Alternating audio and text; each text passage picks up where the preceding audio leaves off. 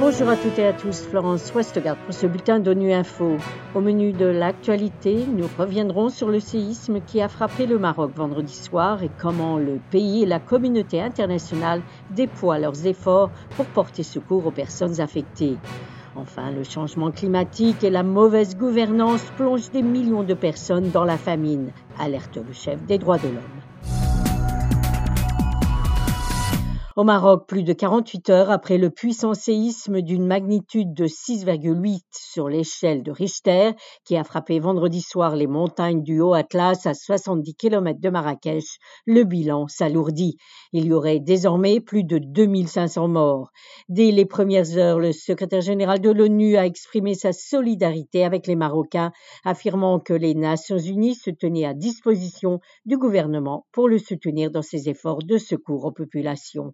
Pour en savoir plus, nous avons joint la coordinatrice résidente de l'ONU au Maroc, Nathalie Fustier. Le gouvernement du Maroc a déployé des moyens très importants pour se rendre sur place et porter assistance euh, à leur population. Et euh, ici, aux Nations Unies, nous sommes tout à fait prêts euh, à les assister à leur demande dès que nous en ferons la demande. Je pense que nous pouvons apporter des moyens supplémentaires dans euh, la recherche et le sauvetage des populations, sans doute des moyens médicaux euh, d'urgence et puis euh, la coordination du système humanitaire quand on passera à la seconde phase, après la phase de désastre naturel dans laquelle nous sommes encore aujourd'hui. Je pense que tout le monde a été très effrayé. Moi-même, je me trouvais dans une zone euh, à 200 km, je ne sais pas exactement de Marrakech, dans les montagnes. On a ressenti une secousse très, très violente. Et euh, j'imagine que dans une zone urbaine, c'était sans doute terrifiant.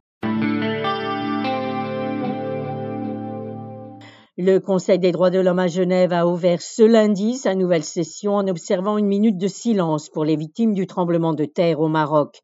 Le représentant permanent du Maroc auprès de l'Office des Nations Unies à Genève a remercié tous les participants pour ce geste de solidarité et de compassion, alors que les secouristes marocains continuent de mener une course contre la montre pour rejoindre les régions sinistrées reculées, porter assistance et retrouver d'éventuels survivants.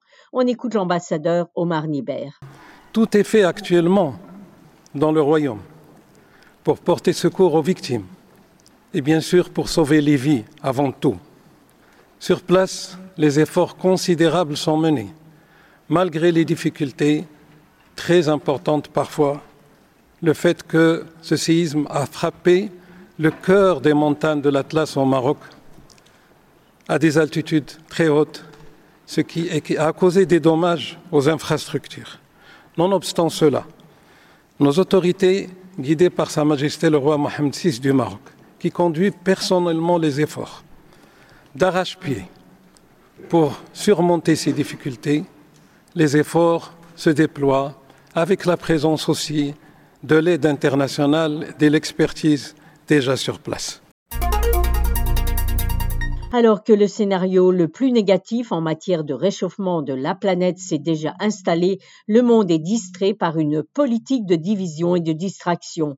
C'est le cri d'alarme lancé aujourd'hui par le chef des droits de l'homme de l'ONU à l'ouverture de la 54e session du Conseil des droits de l'homme à Genève.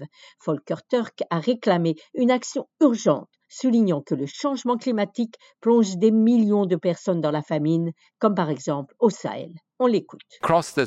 Dans le Sahel, la plupart des personnes doivent lutter pour survivre au quotidien. Avec le Burkina Faso, le Tchad, le Mali et le Niger, qui font partie des huit pays les moins avancés du monde, ces pays ont été touchés de façon très grave par la dégradation environnementale et les changements climatiques. Les changements climatiques, la sécheresse, les phénomènes météorologiques extrêmes, le manque d'investissement dans l'éducation, la santé, l'assainissement, la protection sociale, la justice et les droits de l'homme, les décennies de gouvernance faible et l'absence de prise de décision transparente et responsable sont les sources d'extrémisme violent. Les changements non constitutionnels de gouvernement que nous avons vus dans le Sahel ne sont pas la solution. Il nous faut revenir de toute urgence à un gouvernement civil et ouvrir des espaces pour que les populations puissent participer, accompagner et critiquer l'action ou l'inaction des gouvernements.